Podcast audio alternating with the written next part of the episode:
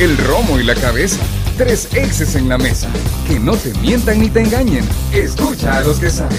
El único programa con personas que han vivido del deporte rey.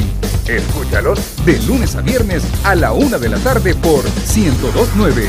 Síguenos en nuestras redes sociales como los ex del fútbol. Los ex del fútbol es por cortesía de Dolocrim de Laboratorios Suizos. El lomo y la aguja. Mucha carne. Pac Fredomati. Digicel.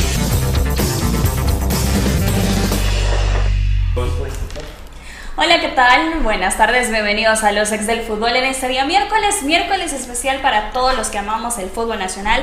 Hoy inicia el camino hacia la gran final del fútbol salvadoreño con partidos interesantes. Tendremos la oportunidad de analizar un planteamiento táctico que es el de Águila Alianza y por supuesto las previas. Le contaremos si jugadores suspendidos, las posibles alineaciones también de estos equipos. Recuerde que también puede ser parte de la plática a través de las diferentes plataformas digitales y por supuesto a través de nuestro WhatsApp que es el 7470-9819. Tenemos casita llena, profe Emiliano, ¿qué tal? Buenas tardes. ¿Qué tal? Buenas tardes Diana, Manuel, profe eh, amigos, un saludo muy grande para ustedes que, bueno, que compartiendo con nosotros este momento. Y la verdad que si me extiendo un poco en mi saludo es porque estoy ansioso por lo que empieza.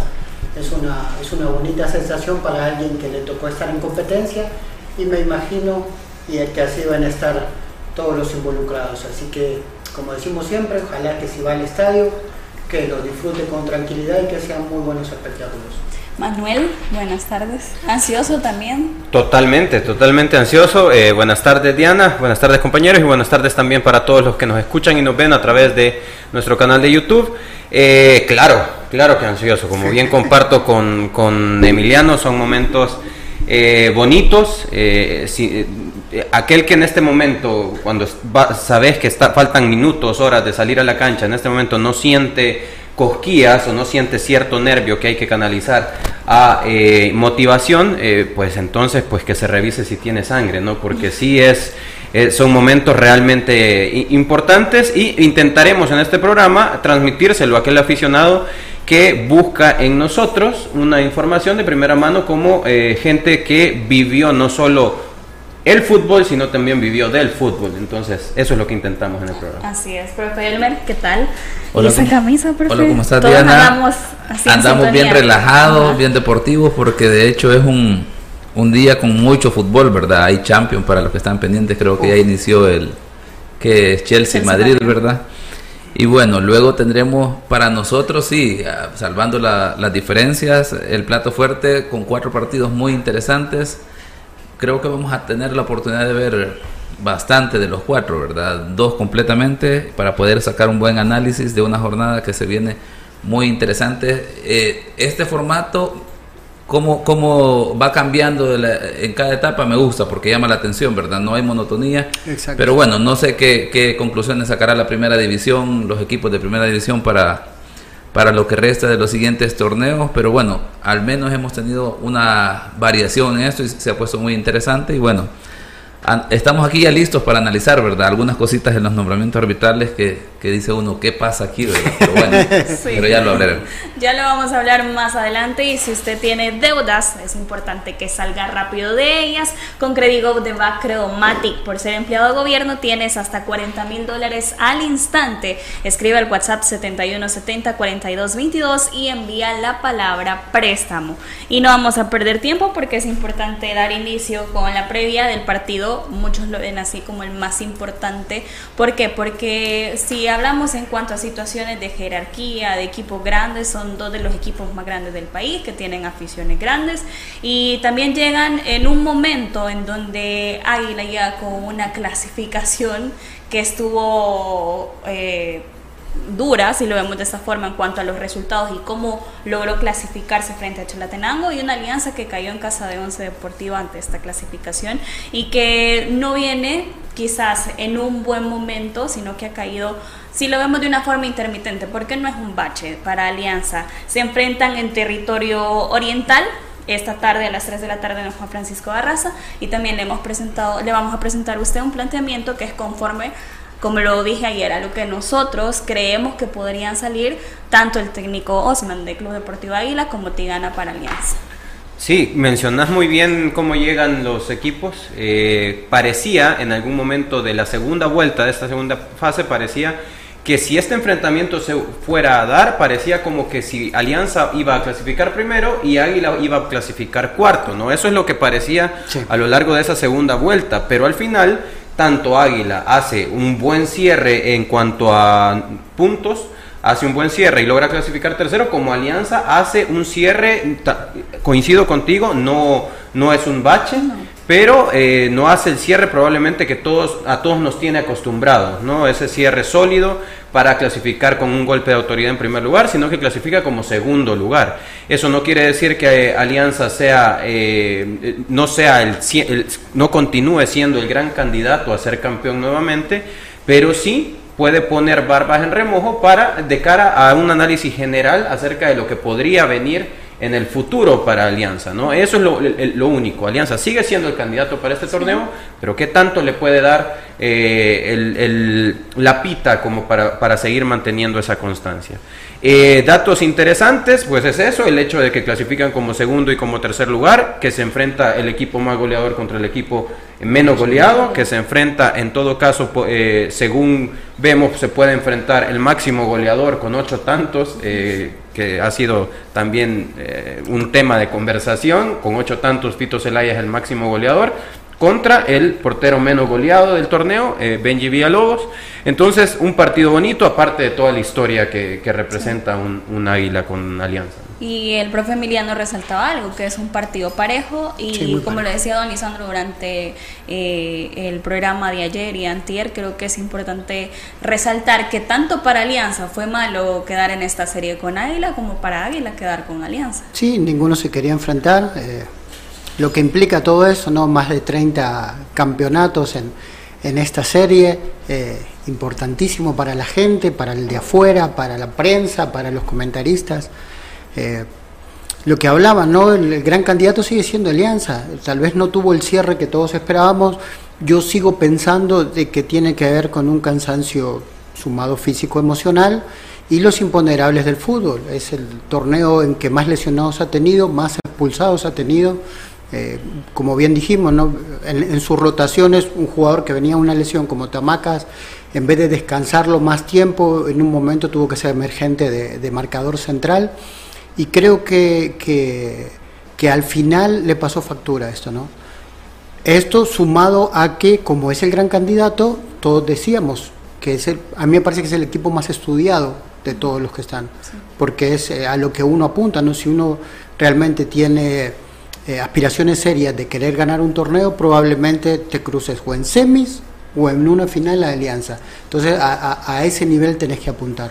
Eh, después, creo que a pesar de la historia y las presiones, Alianza sigue teniendo la mochila más pesada, porque es un equipo que gana sus partidos con su sistema de juego, eh, siempre asume la responsabilidad de llevar el ritmo de juego. Entonces, eso es un doble esfuerzo, me parece, ¿no? Un equipo con, con tal vez con menos variantes, eh, con menos rendimiento, con jugadores de menor calidad, solo cerrando el espacio le puede complicar una serie. Y si encima tiene un equipo cansado que no tiene la puntería necesaria, eh, hoy podemos ver un bonito partido. Profe Elmer, el favorito sin duda para la clasificación es Alianza. Esa presión le queda a ellos y es un club deportivo Águila que no tiene nada que perder si lo vemos de esa forma, porque nunca llevaba una estrella ni de favorito para clasificar, ni siquiera en esta instancia. Quizás me atrevería a decir, antes de la jornada 9 y 10, el favorito era Alianza, pero por los momentos que te da el fútbol, ¿verdad?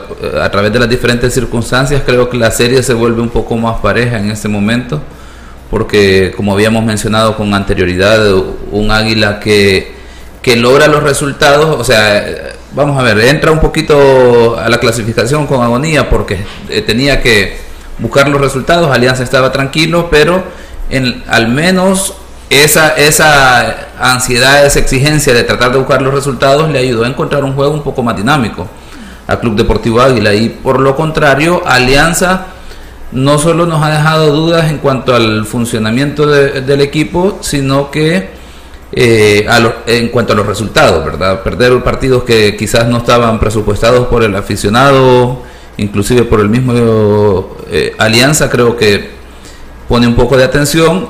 Eh, digamos, ese es el panorama en este momento. Sin embargo, vamos a ver, creo que, que aquí cuenta que Alianza creo que eh, ha, ha mostrado más oficio en general, sabe que ya tuvo su momento de relajación y decía Emiliano el tema de la carga física, los lesionados, a pesar de que no llega, no llega Alianza con el equipo completo, pero creo que ahora sí, ellos creo que ya han de se han de haber dado cuenta de esa relajación, las consecuencias que le puede llevar y quizás dentro de todo lo negativo, ahí sacar lo positivo es que estas dos derrotas de Alianza me parece que lo pudieron haber ayudado para reflexionar, ¿verdad? Que está tan fácil perder que no es una cuestión de por el equipo favorito, el mejor equipo que puedas tener, te va a dar automáticamente los resultados y creo que es una de las cuestiones que Alianza se había acostumbrado, ¿verdad? Salía a la cancha y generalmente es a, obtener la victoria en, en algunos partidos un poco más luchados, en otros con mayor facilidad, pero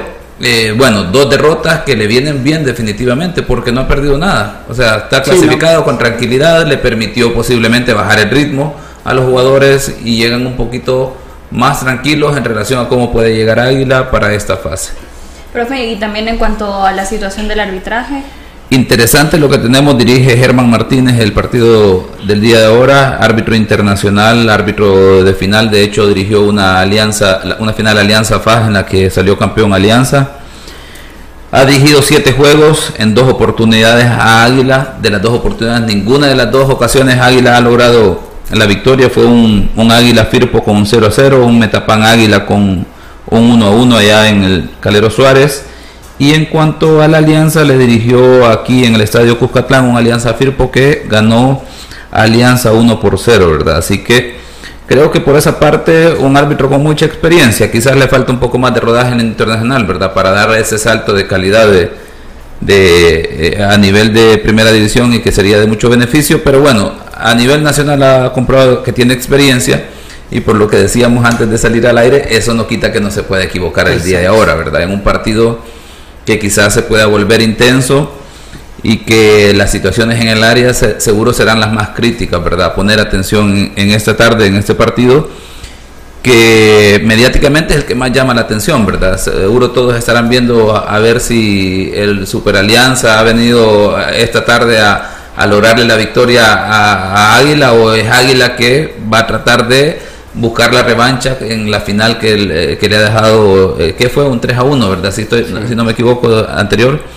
Y que bueno, esos, serán los elementos que estarán sobre la mesa ahora o sobre el terreno de juego. Así es.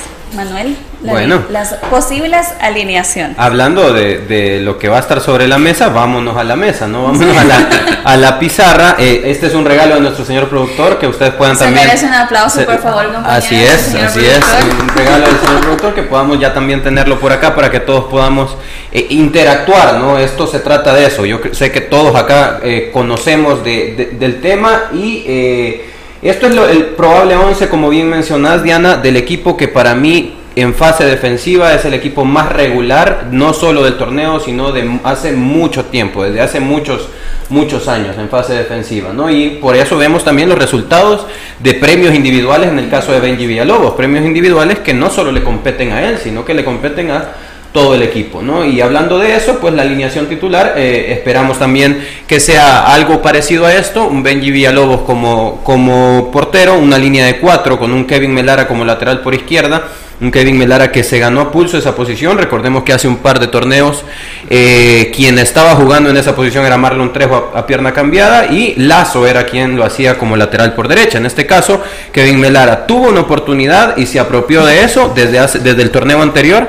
se ha apropiado de ese lateral por izquierda. Eh, en la doble central con Ronald Rodríguez, de mucho talento, también el, seleccionado sub-23, y Andrés Quejada, de mucha experiencia, si bien es cierto, no ha tenido el mejor de sus torneos en este, en, este, en el presente, en la presente competencia, pero Andrés Quejada es sin lugar a dudas una garantía en la saga de eh, Águila. Y como lateral derecho, el ya mencionado Marlon Trejo, que ya tiene mucho recorrido y que siempre, es un siempre buen eh, elemento para el Club Deportivo Águila. En la contención, a ver, aquí hay, hay, hay muchos temas que tocar, ¿no? Porque para mí, eh, en, media cancha, eh, tiene muy buenos nombres Águila. El caso de Jan Maciel y el caso de, de Gerson Mayen, y quiero dejar un punto y aparte para Freddy Espinosa porque es, es algo que hay que también eh, tocar. Jan Maciel y Gerson Mayen definitivamente son nombres que son destacados, destacados en nuestra, en nuestra liga. Ni todo el juego de Águila pasa por ellos dos. Por ellos dos, exactamente. Tanto Jan Maciel cuando se incorpora y se vuelve en un 4-1-4-1, porque Jan Maciel recordemos que tiene incluso gol. Vamos a hablar acerca del gol de Águila que ha estado carente en esta, en esta competencia acerca de eso, pero Jan Maciel aporta mucho no solo en salida, sino también en llegada. Gerson Mayen aporta mucho en volumen y también ha aportado cierta cantidad de goles. Y el caso específico de Freddy Espinosa. Un Freddy Espinosa, a ver, en esta posición, recordemos que el titular en un principio era Wilson Rugama. Ante la ausencia de Wilson Rugama, el sustituto natural era Fabricio Alfaro, ¿no? El sustituto natural era Fabricio Alfaro. Hubo un partido en el que no podían contar ni con uno ni con el otro. Llega eh, eh, Espinosa llega Freddy y no ni lento ni perezoso se apropia de una posición en la que ahora eh, Fabricio Alfaro ya está también disponible y no está teniendo minutos. ¿Por qué? Porque Freddy es un equilibrio que yo creo que es ideal para las incorporaciones de Jan Maciel y de Gerson Mayen, un jugador con mucha vocación defensiva y que tiene muy buena cultura táctica. Tal vez no tiene el despliegue que tiene Fabricio Alfaro o que tiene Wilson Rugama, pero culturalmente en táctica es un jugador que tiene eh, es muy parecido a lo que desempeña incluso el mismo Isaac Portillo en el espejo que vemos en Alianza. Entonces por eso quería yo destacar también lo que Freddy Espinosa ha hecho en Águila. Hablamos de gol y yo creo que en gol cuando nosotros eh, decimos Águila es carente de gol, creo que es cruel mencionar que solo le, le compete a eh, Marlon da Silva, ¿no? Si bien es cierto, es el 9 del equipo y por lo regular en los equipos los números 9 son aquellos que anotan eh, goles, pues en este equipo la distribución de goles tiene que estar equitativa y, en esa medida Águila ha conseguido buenos resultados. Y recordemos, si no, la aparición de Diego eh, Coca con, contra Metapan. Diego Coca si tiene una participación ofensiva y es determinante también en jugadas de gol, creo que Águila tiene más oportunidades de anotar no solo de anotar, sino que cuando también se junta y hace este recorrido hacia el centro y se junta con Mayen, con Jean Maciel, eh, el equipo Águila puede quitarle la pelota a Alianza y puede tener mayor eh, proyección. Porque creo que algo que se deja de lado no es mucho del conocimiento de la gente es que Diego esa no es su posición natural como volante izquierdo sino que su posición es natural es el medio campo. Y por eso lo que hace lo, que hace Mayan sí. Exactamente. Él eh, fácilmente este equipo, y ya lo ha hecho cuando Jan Maciel no ha estado, este equipo puede jugar fácilmente, a ver, no Jan Maciel no, no, lo, no lo contemos en este caso, si no estuviera Jan Maciel, este equipo fácilmente puede hacer esto, eh, o también jugar con Gerson Mayen más retrasado y Diego Coca jugar por este eh, como enganche, o incluso también jugar como un doble 5 también con Freddy Espinosa. Su posición natural, como bien mencionás, eh, Diana, no es como extremo, sin embargo, lo ha estado haciendo bien.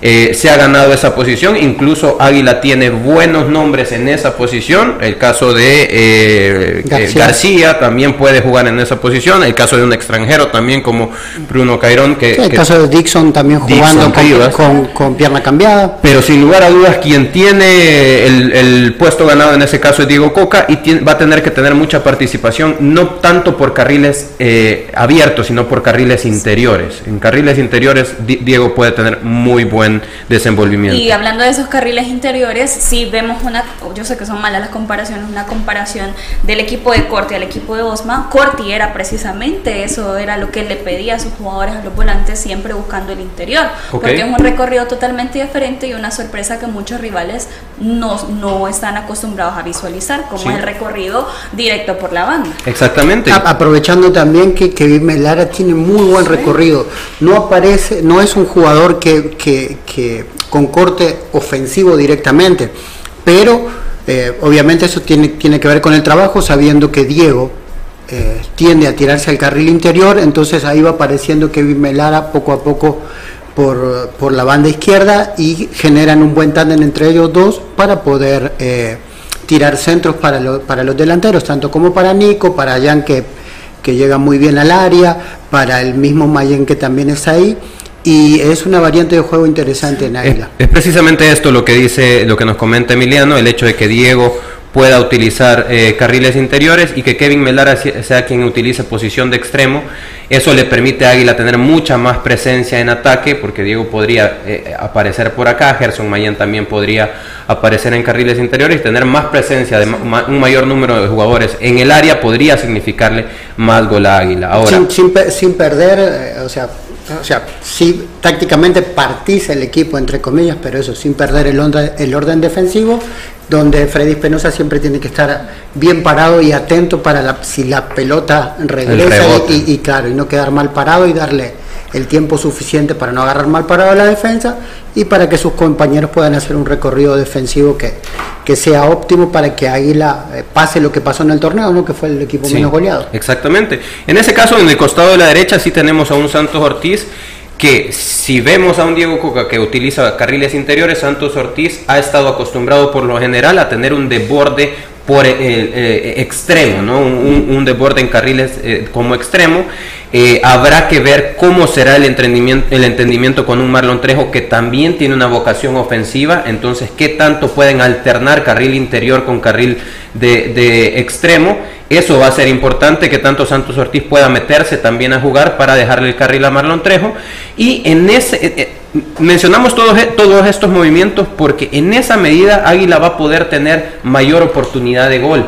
Y no solo eh, descansar la responsabilidad de gol en un Marlon da Silva, que eh, sabemos que su aporte no necesariamente es el gol, sino que su aporte puede ser más el volumen de juego. Ah, recordemos también que en algún momento puede ingresar eh, Nicolás Muñoz. Exacto, pero ahí es donde vemos la colectividad del equipo, ¿no?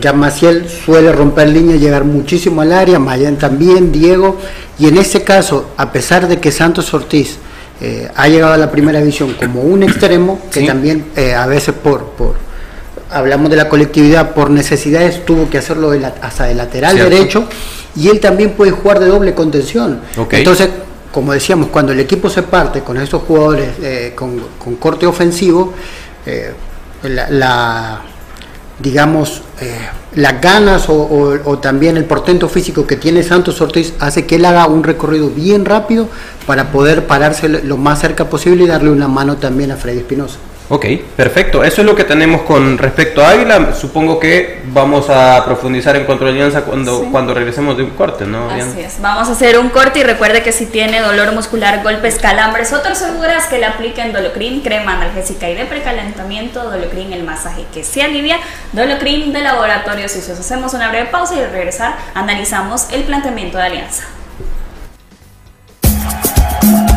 Los ex del fútbol. Regresamos el número 10 entre el pollo frito y con el 22 la hamburguesa doble. La alineación se pone miedo. Si la alineación está peligrosa, saca tu defensa con Alcacelser. Rápido alivio de acidez, agruras, indigestión y dolor de cabeza. Con Alcacelser disfruta tus momentos. Es Bayer. Si los síntomas persisten, consulte a su médico. Lea cuidadosamente indicaciones del empaque. No te pierdas esta super promoción. Lunch ejecutivos desde 7 dólares con 99 centavos. Puedes visitarnos en Zona Rosa y Antiguo Cuscatlán. Siempre encontrarás lo mejor en... El lomo y la aguja. Mucha carne. Con el número 10 entre el pollo frito y con el 22 la hamburguesa doble. La alineación se miedo. Si la alineación está peligrosa, saca tu defensa con Alcacelser. Rápido alivio de acidez, agruras, indigestión y dolor de cabeza. Con Alcacelser disfruta tus momentos. Es Bayer. Si los síntomas persisten, consulte a su médico. Lea cuidadosamente indicaciones del empaque. Con el nuevo Credigo de Bacredo 40 mil al instante me voy a llevar. cobro por comisión, me lo van a Por supuesto que sea a domicilio. Oye, si eres empleado del gobierno, aplica ya. Tus deudas podés terminar de pagar. Y así pisto al instante te podés llevar. Empleado de gobierno, con el nuevo Credigob, recibes hasta 40 mil dólares al instante, con 0% de comisión. Solicítalo a domicilio, enviando la palabra préstamo al WhatsApp 7170 42 22.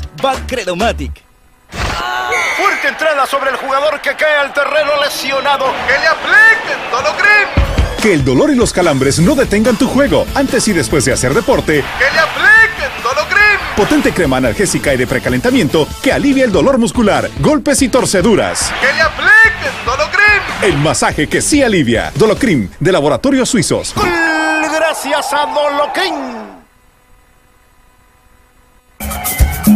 Continuamos con los ex del fútbol.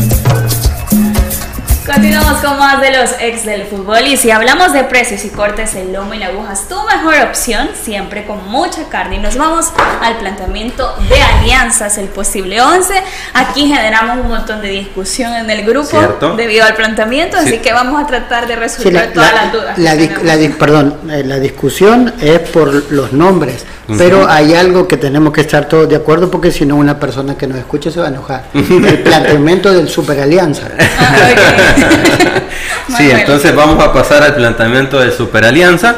Eh, como bien mencionaste, si el aficionado pudiera estar viendo nuestro grupo de WhatsApp, hubiera visto una pequeña discusión ahora, incluyendo también a Javi, que es nuestro apoyo también en, cancha. Eh, pues él es, para que usted sepa, amigo aficionado, tenemos una persona acá que es alianza de su vida y nada y no existe nada más. Entonces eh, se enojó acerca del, planteamiento, pero bueno, vamos a, intentar ponernos en los zapatos de Milton eh, el Tigana Meléndez, el profesor, para poder eh, ver cómo puede resolver varios inconvenientes, si se le puede llamar inconvenientes. Por las bajas de Polaco Marroquín y Exactamente. Exactamente. Hay dos bajas, el caso de Polaco Marroquín y, Marvin Monterrosa. Marvin Monterrosa que al parecer sí va a estar convocado, pero no se sabe eh, si eh, arriesgarlo de entrada y a los 90 minutos, ¿no? Entonces es por eso que eh, vamos a intentar descifrar qué podría hacer Alianza. Aquí las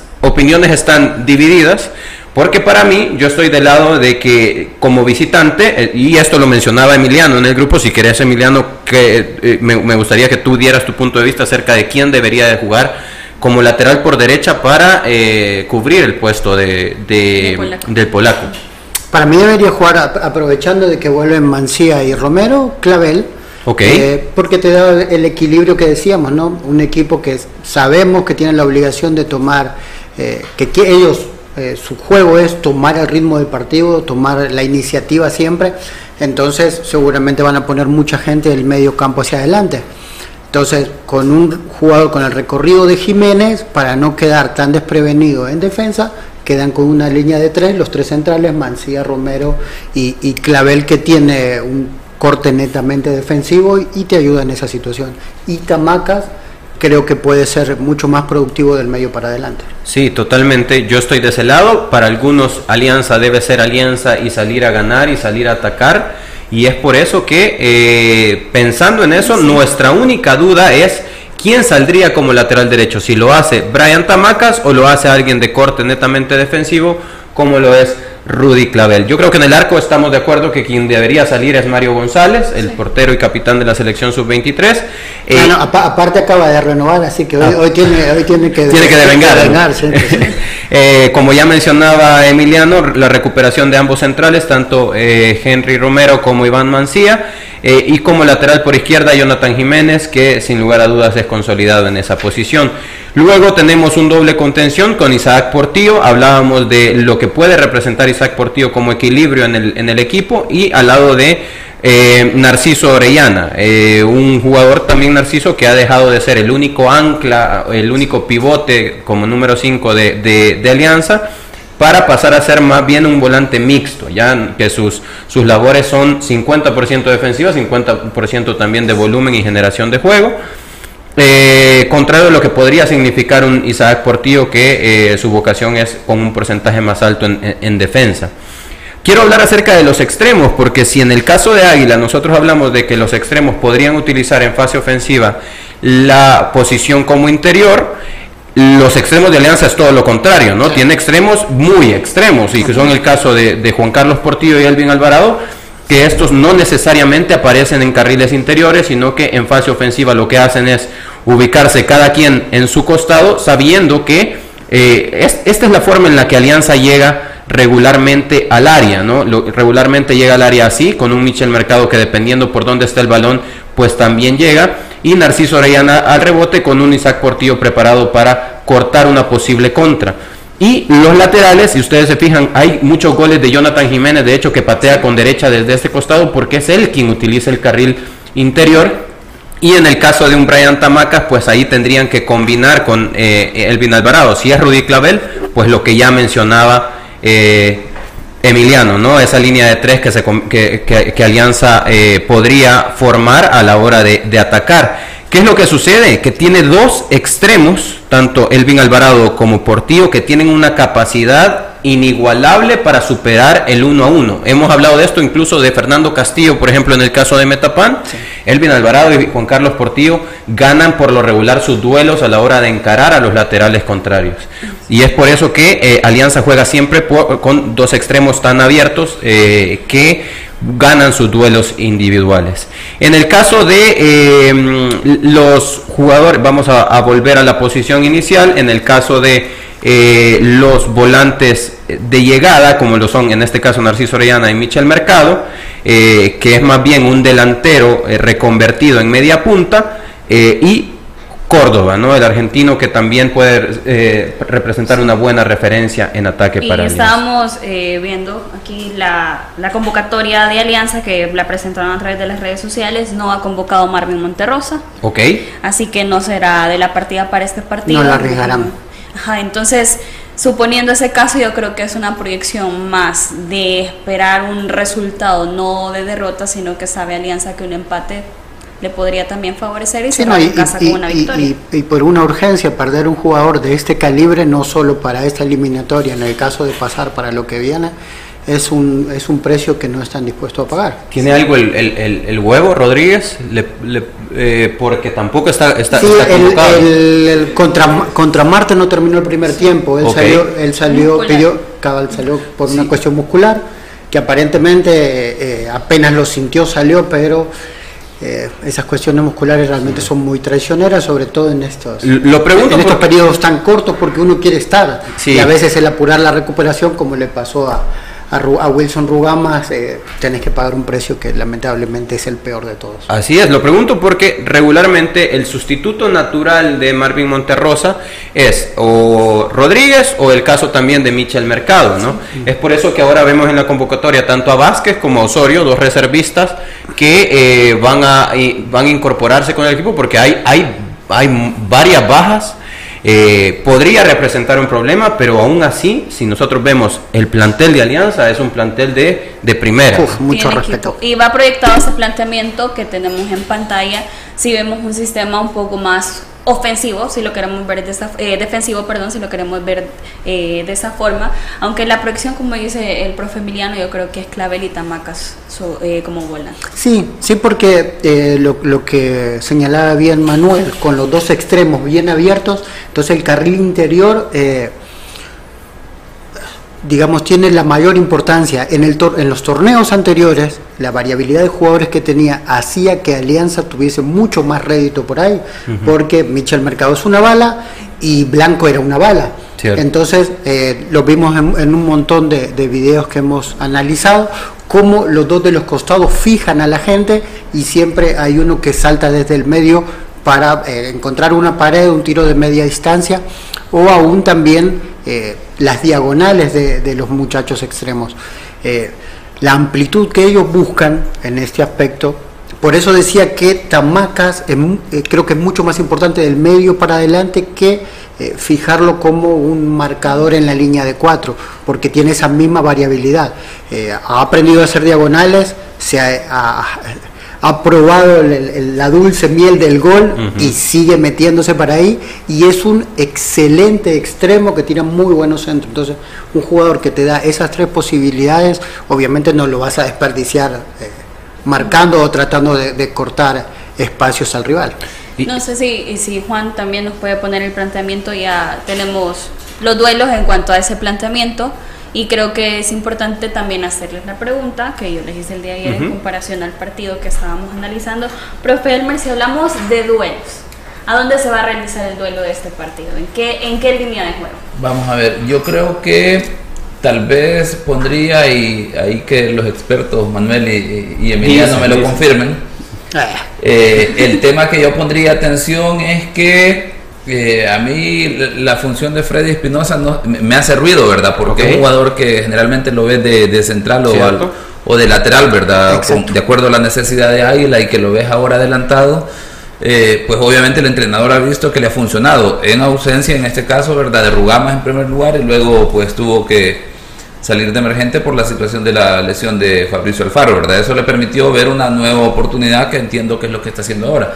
Y eso me lleva a que posiblemente le fallen los automatismos a, ese águila con ese funcionamiento, porque no es una situación habitual frente a un equipo que el problema de Alianza en este caso no pasa por la zona de ataque, ¿verdad? Porque tenés a Mercado y a Córdoba que a pesar de que Córdoba está recién incorporado a Alianza, pero pareciera que ya está adaptado al club, entonces no pasan por ahí los problemas de Alianza. Para mí ahí sería la primera observación de parte de Águila, que posiblemente en los duelos anteriores con equipos con menos oficio, con una idea táctica menos clara, le ha funcionado, con mayor libertad, mayor espacio, pero ahora no, va a tener a un Michel Mercado que tiene mucha dinámica y posiblemente no esté fijo en esa posición.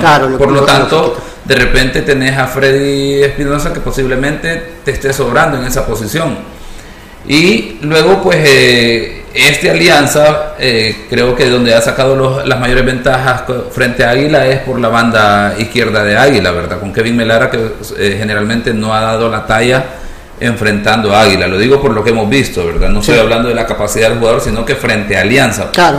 Y precisamente esa variante de la que hablaba Emiliano puede ser clave en el, en el sentido de que sea Rudy Claver quien esté por la banda y Brian, Brian Tamaca eh, adelantado, ¿verdad? Lo que implicaría que, si recordamos la final anterior, ¿verdad? A pesar de que Brian Tamaca fue pocos minutos los que vio durante el partido, pero hizo mucho daño por esa zona. Kevin Melara no supo responder y como consecuencia, luego del recambio de alianza, el jugador ya no se pudo concentrar. Exacto. De, por parte de Melara. ¿Qué diría de parte de Alianza? Parte de Alianza me parece que donde estará la clave de Alianza es la concentración de sus centrales. La concentración en todo sentido. Ahí, es donde yo creo que el entrenador, digamos, poniéndolo en la cabeza de él, gana con Freddy Espinosa, porque normalmente un contención con ese corte, el contención viejo, no el histórico, era una rueda de auxilio, ¿no? Los equipos se parten y Freddy Espinosa puede jugar en, las cuatro posiciones de la saga. Entonces, a la hora de retroceder, si el equipo, como decíamos, ¿no? Con, con las aperturas de, de, los extremos de alianza le toca salir a quejada al costado, él fácilmente puede hacer un trabajo de central, digamos que correcto. Entonces, creo que más que viendo para adelante, es viendo para atrás lo de, lo de Freddy. Sí, sí, es súper acertado lo que nos está diciendo el profe y lo que menciona pues eh, eh, Emiliano y el profe también es el hecho de que por ejemplo si un portillo le gana el duelo a Marlon Trejo que eh, en, el mano a mano que no quiere decir que va a ser fácil pero que Portillo nos tiene acostumbrado también a que siempre saca un centro cuando Quejada haga esto Espinosa debe meterse a tomar marca no porque no solamente llegar y marcar una zona sino que cuando la pelota ya está por un costado la pelota no entra sola. Y la pelota lo que tenés que hacer es tomar una marca. Si Jorge Córdoba si Córdoba entra por acá pues Espinosa lo toma y si Mercado entra por acá, quien lo debe tomar es Rodríguez en ese caso. ¿no? Eh, ese recorrido de, de Freddy Espinosa va a ser interesante. Para mí, contrario a como ayer mencionábamos que el partido estaba por el centro, eh, por ejemplo el caso de Metapan contra Firpo, eh, o al revés, Firpo contra Metapan, para mí el partido, eh, el partido de hoy sí está por los extremos y pasa por el hecho de, eh, de que Alianza tiene extremos muy extremos y eh, Águila está acostumbrado a jugar con extremos muy por el centro. ¿A qué nos referimos? A que qué tanto un Brian Tamaca va a estar acostumbrado a que si Diego Coca se mete por acá, él va a hacer el recorrido con él y Elvin Alvarado a hacer todo el recorrido con Kevin Melara para perseguirle, ¿no? En fase ofensiva para, para, para Águila.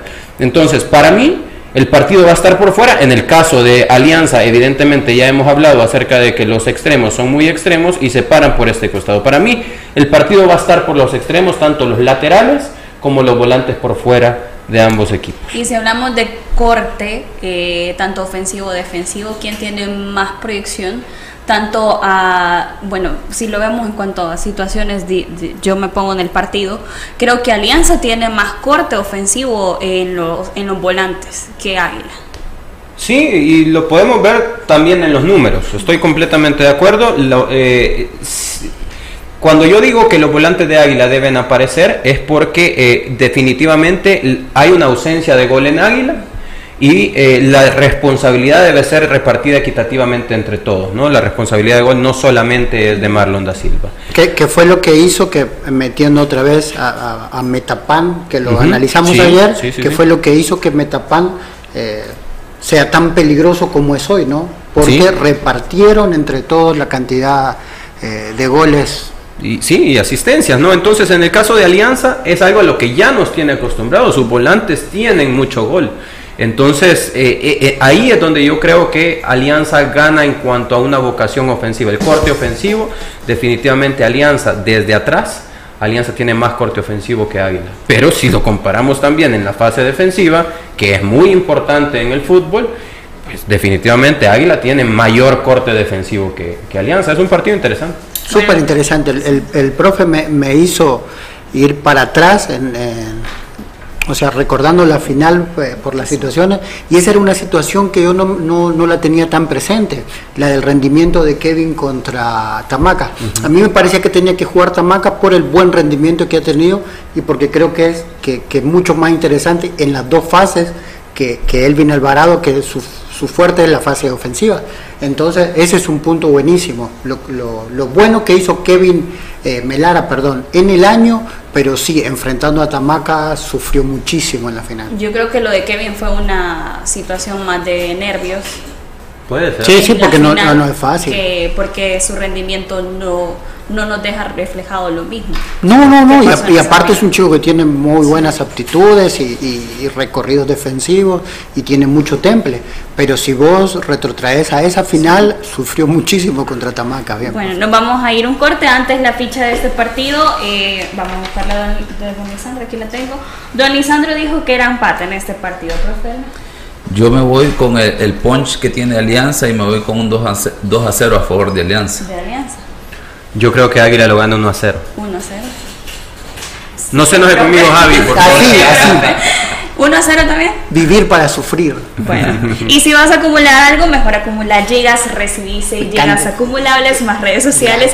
Al recargar tu paquete de chivo desde 3 dólares con 50 centavos, acumula más con Digicel. Nos vamos a un breve corte.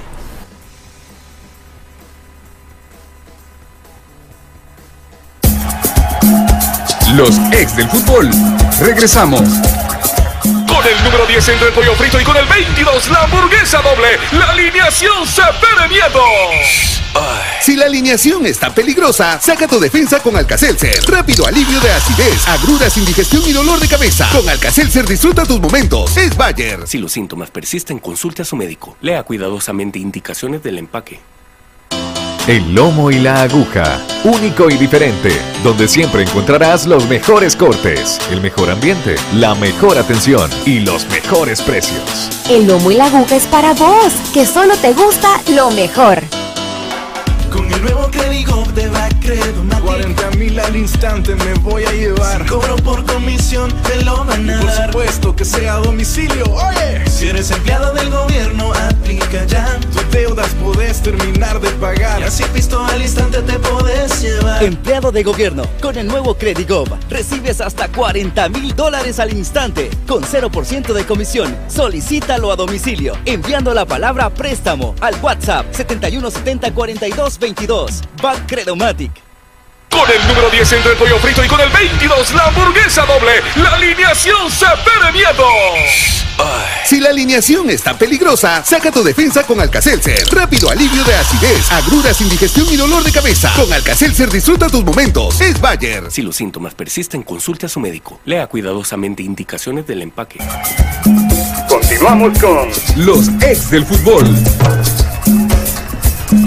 Continuamos con más y los que no están convocados al partido son la acidez e indigestión.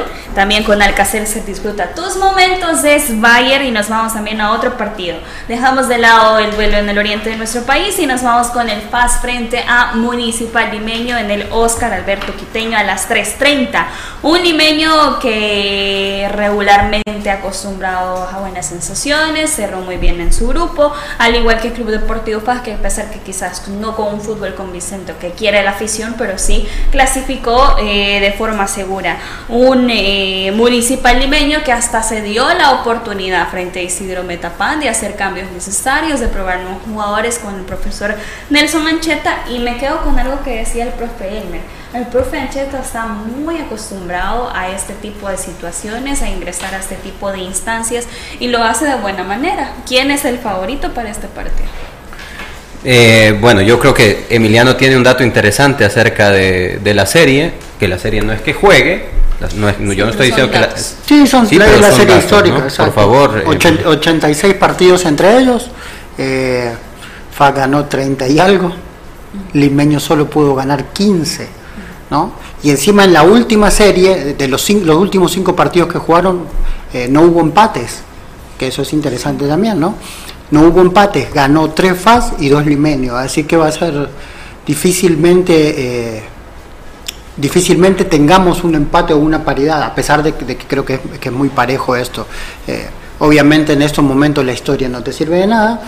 Y creo que a pesar del respiro que se pudo dar Limeño en los últimos partidos de cuidar gente, eh, creo que fue bien en alza en este aspecto y Limeño por la por los dos jugadores que acabó que, acaba de perder por suspensión eh, creo que llega limitado a, una serie donde necesitas lo mejor que tengas eh, para poder pasar a la siguiente fase. Sí para mí yo, yo coincido a ver coincido con la historia y, creo que en este caso el favorito es es FAS, eh, aparte de que juega como local y hay un partido que este partido lo tiene que ganar FAS y su aspiración es la clasificación, definitivamente tiene que ganar este partido. Em, no sin antes mencionar que como bien decías tú, eh, enfrente tiene no solo a un equipo que ha hecho bien las cosas, sino a un entrenador que sabe jugar estas instancias y que no, no, me refiero únicamente a la serie global, sino a este partido. Iniciar como visitante para Nelson Ancheta es saber que puede cuidar el cero atrás, sabe que, que Algo que lo hace muy bien, Limeño. Que lo hace muy bien, sabe que el partido, no, la clasificación no se gana en el primer partido, sino que son 180 minutos y que tiene también en su fila gente que le ha respondido a lo que a lo que él ha querido se dio el tiempo, recordemos, se dio el tiempo también de eh, tener una última jornada desinhibida con debuts de, de, muchachos de la reserva. Eh, entonces llega muy bien a este, a, este, a este partido. Sin embargo, creo que enfrente tiene un equipo ávido, ávido de clasificación. Eh, creo que, que FAS tiene un, un, equipo bastante más consolidado que el, que el de Limeño. Con consolidado me refiero a que eh, no ha tenido tanta eh, rotación en cuanto a, los nombres. ¿no? Podemos mencionar acerca de la alineación de, de por ejemplo, el caso de Faz. Eh, Faz saldría con Kevin Caravantes en todo caso, Ibsen Chen, Cuellar y Jaco, todos conocen la, posición. En media cancha, algo que acá dijimos desde el principio del torneo que está combinando ya a Granito y a, y a Chen. A Chan, perdón, a Chan, eh, eh, Wilma Gullit y Kevin Reyes y arriba eh, Peralta. Creo que todos sabemos que cada quien está en su posición y que en, ese sentido no es desconocido para estos jugadores. En el caso de Limeño, sí podemos ver el, algunos jugadores que no han tenido mucha constancia, como es el caso incluso del Inter Sánchez en, en media cancha. ¿Por qué? Porque no está Ponza y va a tener que recurrir también a un Inter Sánchez. No dudamos de su calidad, pero sí acerca de cuántos minutos ha tenido el torneo. Los hermanos Rodríguez están haciendo bien las cosas, pero no han sido constantes durante todo el torneo tampoco. Y atrás hablamos de eh, Canales, que ha tenido participación en goles, Quiñones, Rómulo, Villalobos, que ha, hecho bien las cosas, y Luis Méndez. ¿no? Entonces, para mí, yo me, me, inclino más bien porque Faz va a tener una, eh, una, una buena tarde y va, va, a quedarse con la victoria. Profe Elmer, eh, Manuel y el profe Emiliano hablan de historia, pero yo soy fiel creyente que también el fútbol es de momentos. ¿Quién llega a mejor momento para este partido? Llega en mejor momento limeño porque ya encontró la fórmula ganadora, ¿verdad? Eh, venía de una serie de empates y que de repente eh, en la primera fase eh, creo que muy pocos apostábamos porque limeño se iba a clasificar de la forma que lo hizo. Y eso creo que es la, ventaja que tiene limeño. En cambio, FAS es un equipo irregular, ¿verdad? Que no ha logrado consolidar eh, quizás no su idea de juego, sino que reflejar las ganas que tiene de, ganar a través de las diferentes jornadas. Eh, empata, pierde, gana y entonces ahora definitivamente tiene que jugar un poco más, quizás con más cautela, con más precaución porque eh, ya mencionamos la ventaja del limeño en el momento que llega un entrenador que conoce muy bien estas circunstancias, la serie esta entre Faj y, limeño, que se verá, digamos, bastante interesante y aquí creo que va a jugar un papel determinante los árbitros. Y cuando me refiero a los árbitros, claro, sin duda en los cuatro partidos es importante el trabajo arbitral. Eh, cada partido tiene sus variantes, y que lo pondrán, digamos, a, evaluar a uno qué es lo, cómo será el desempeño para el manejo del buen desarrollo del juego. A lo que me refiero es que en ese partido es una serie en el que tenés de repente en ambos equipos, lo puedo decir, jugadores que te pueden ensuciar el juego. Y que implica que tenés que estar atento a saber, número uno, cortar de raíz cualquier situación que vaya en contra de esa idea de, de que uno u otro equipo quiera jugar. Eh, que uno u otro equipo quiera generar un fútbol eh, de que el, balón ruede, que se generen circunstancias de fluidez y emoción, ¿verdad? Será importante el trabajo del árbitro de dejar desde un inicio hasta dónde va a permitir para que enseguida no tengamos juegos que vayan a, a generar situaciones de conatos de bronca porque sin duda si de los cuatro partidos un juego que será muy reñido, muy parejo, creo yo que va a ser este FAS limeño por las características de lo que ya dijimos y un limeño que quizás que la, virtud del limeño es el bloque, ¿verdad? Esa será la virtud del limeño y de FAS las individualidades. Entonces, eh, eso será lo importante en este partido y, y, por cierto, un árbitro que ha dirigido ocho juegos, curiosamente cuatro juegos a FAS de los cuales FAS no ha podido ganar, ha perdido, perdió contra eh, eh, en la serie contra Metapan FAS y FAS Metapan la dirigió el mismo árbitro Jaime Herrera. En Metapan perdió FAS 2 a 0, en el Oscar Quiteño 1 a 0. Luego le dirigió frente eh, 11 Deportivo FAS, perdió FAS en esa ocasión también. Y luego la última ocasión que le dirigió fue la Alianza FAS, el empate 1 por 1. Y curiosamente no le ha dirigido ningún partido municipal limeño, ¿verdad? Así que, bueno, interesante lo que se puede Inter Interesante por lo que decía, ¿no? Que un entrenador que sabe bien cómo jugar estos partidos, que llega a su casa, todos sabemos que Ancheta es Santaneco y estuvo ahí y, la historia que él tiene, y él hace algo muy importante, sobre todo cuando vos tenés jugadores que no están acostumbrados a, a esta serie ¿no? o a esta distancia, que él asume toda la presión. Asume, le quita toda la presión a los jugadores, trata de liberarlos para que obviamente hagan el bloque que tienen que hacer.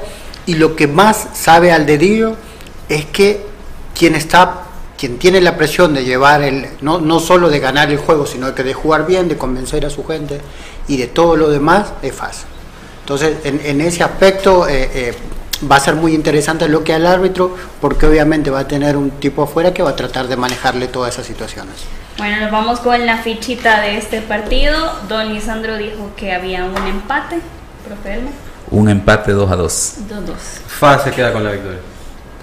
También. También fácil. Y rápidamente nos vamos porque ya nos queda poco tiempo al siguiente partido, que es Santa Tecla frente a Once Deportivo en el Estadio de las Delicias a las 7 de la noche. Las bajas para Once Deportivo de Tepazolís, que creo que es la baja más latente que va a tener el cuadro de Once Deportivo en el medio campo. Y los cuartos de final. y en es, solo un partido le han dado a Tepa. Sí, es, sí. en, esta, en esta jornada, perdón, en estos juegos de ida, la baja más importante para mí es esa. La de Tepa Solís, Edgardo Mira en la zona eh, como lateral para el cuadro de Santa Tecla. Y también quiero destacar que esta es la serie inédita, la única serie inédita en estos cuartos de final para este partido. ¿Quién es el favorito? Once Deportivo frente a Santa Tecla. Mira, fíjate que eh, curioso porque eh, es una lástima que tengamos tan poco tiempo para analizar el partido que para mí va a tener mejor fútbol. Eh, no me refiero a historia, no me refiero a, una, a, la rivalidad que puede haber, sino que estos equipos se dedican a jugar fútbol, ambos equipos, ¿no? no tanto en vocación defensiva, sino en circuitos de juego en fase con la tenencia de pelota. Entonces, ¿Quién llega mejor para mí? Definitivamente Once Deportivo. Eh, eso no quiere decir que Santa Tecla esté fuera, eh, para, nada, pero sí creo que eh, es más sólido la idea de juego de, de Once Deportivo. Llega también como líder de su grupo, termina con un buen envión anímico como derrotar a Alianza y se queda con, la, con el primer lugar de su, de su grupo. Y en este caso, pues creo que el candidato de la serie, no del partido, el candidato de la serie es Once Deportivo. Profe Emiliano. Completamente de acuerdo. Lo que hablábamos de los escenarios, ¿no? En, un escenario como el que se da hoy, eh, es totalmente propicio para Once Municipal. Un equipo que tiene un bloque eh, excelente, defensivo sobre todo, eh, que es un, es un rival que de visita se siente cómodo, que, que, así como bloque regresa y tiene muy buen lo que le pasó contra Alianza, que a pesar de jugar de local, eh, tuvo una transición muy rápida y lo sorprendió dos veces y ahí hizo la diferencia en el partido. Y, creo que y, el empate a ellos les viene bien porque siguen teniendo la ventaja deportiva. Es un, es un escenario completamente eh, excelente ¿no? para lo que hace eh, Once Deportivo dentro de la cancha. Y también en cuanto a los jugadores que van a tomar la posición de estos, eh, tenemos a Baires del lado de Once Deportivo eh, supliendo a Tepa Solís y por el lado de Santa Tecla Cornejo que lo hace también funciona muy bien como lateral para el cuadro de Santa Tecla. Profe.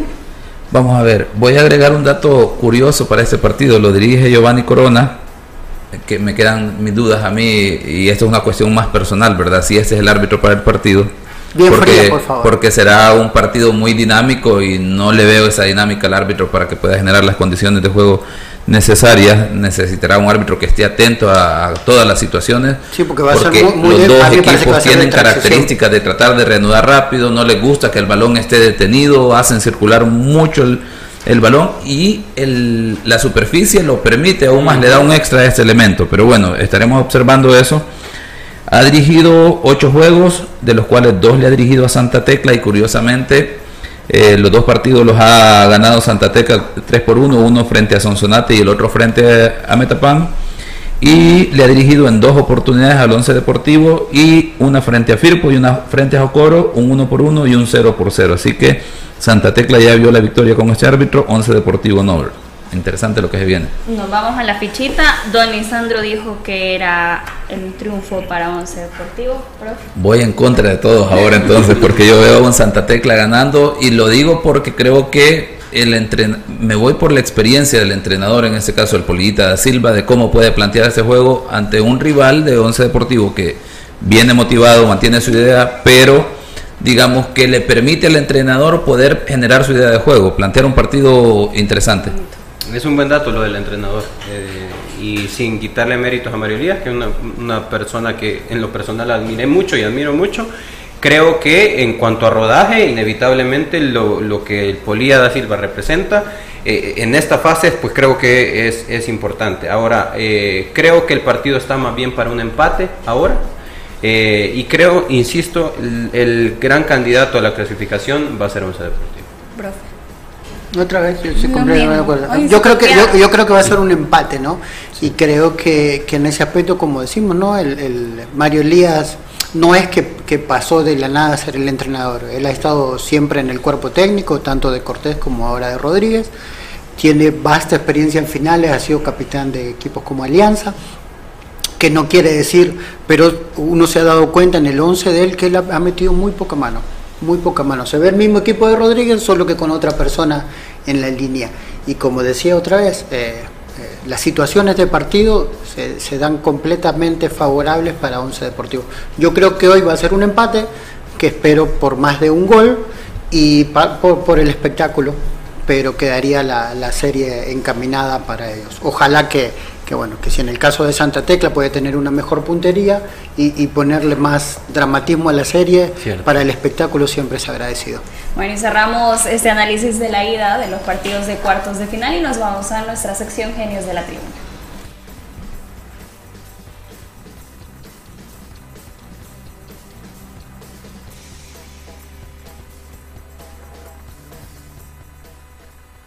El fútbol, solo expertos lo manejan. Conoce la opinión de los genios de la tribuna. los genios de la tribuna, es gracias a El Lomo y la Aguja. Mucha carne. Y Alcacelser es Bayer. Y siempre con su fichita Mauricio Espinosa, los ex del fútbol. Acá les dejo. El triunfo es para Alianza, 2 por 0, dice frente a Águila. Gana también Once Deportivo en condición de visitante, dos goles por uno frente a Santa Tecla. Empate entre, entre Limeño y Club Deportivo Faz. Y Firpo también tiene un empate frente al cuadro de Isidro Metapan. Denis Argueta por su parte. Saludos cordiales. Profe Elmer dice: ¿Cuál es su análisis general de las asignaciones arbitrales de los partidos de ida y los cuartos de final de las cuartetas, dice, y si cree que veremos mejores actuaciones de aquí hasta la final. Definitivamente sí, creo que eh, el compromiso de los árbitros eh, será mayor y eso obligará y ayudará a que hayan mejores trabajos. Saben el compromiso que, que tienen, ¿verdad? En estas series y cada partido es muy importante que me quedan, y decía al inicio del programa, las dudas en relación a la, la idea de designaciones, como por ejemplo en el Firpo Metapan, Héctor Salazar, eh, un árbitro que ha tenido mucha regularidad en el torneo anterior, con muy buen desempeño, pero esta ocasión solo dirige tres partidos en todo el torneo. La última vez que dirigió fue el Jocoro Alianza, aquel partido de que generó aquellas situaciones, comentarios, polémicas y en ninguna de las dos oportunidades le ha dirigido a ambos equipos, ¿verdad? Eso no es, lo, que puede pasar aquí es que los árbitros muchas veces no conozcan cómo está el comportamiento de los equipos y eso puede ser de repente eh, una desventaja. Entonces, eso, ¿verdad? Sin duda sí, creo que y espero, ¿verdad? Que haya mejores trabajos de parte de los de las eh, cuartetas arbitrales. Bueno, vamos cerrando el programa también comentándole que terminó el partido con un favorable marcador de 5 goles por 2 para la selección de fútbol sala. Frente a Nicaragua estamos en cuartos de final rumbo al Mundial de Lituania 2021. Profe, gracias. Al contrario, qué, buena noticia. La verdad que felicitamos aquí a la distancia al, grupo de jugadores que nos representan en, en Guatemala. Y que bueno, que ojalá que sigan con ese buen pie. Manuel. Bueno, en media hora desaparezco y no existo. Yo también. Eh, así es que no me no esperen que esté contestando. Aprovechenme. no, en media hora empieza el Firpo Metapan, así es que así como tú estás helada, pues yo también puedo estar. me, voy con, aquí con, con, bajo protesta eh, esta parte porque no, no me dieron espacio de comentar el Firpo Metapan, pero voy a dar mi fichita. es el 2 por 1.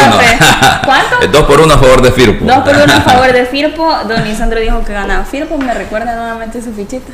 No tengo que recordarte. para mí gana Firpo. Hoy le ha copiado toda Manuel. Bueno, bueno no hoy, hoy, está, hoy está de capitán. Lo esperamos el día de mañana nuevamente a la una de la tarde, comentando por supuesto los resultados y las designaciones arbitrales como estuvieron en esas cuartetas en estos partidos. Esto fue Los Ex del Fútbol, el programa con el mejor análisis del fútbol nacional. Síguenos en nuestras redes sociales como Los Ex del Fútbol. Los Ex del Fútbol es por cortesía de Dolocrim, de Laboratorios Suizos, El Lomo y la Aguja, mucha carne, Bacredomatic, Digicel.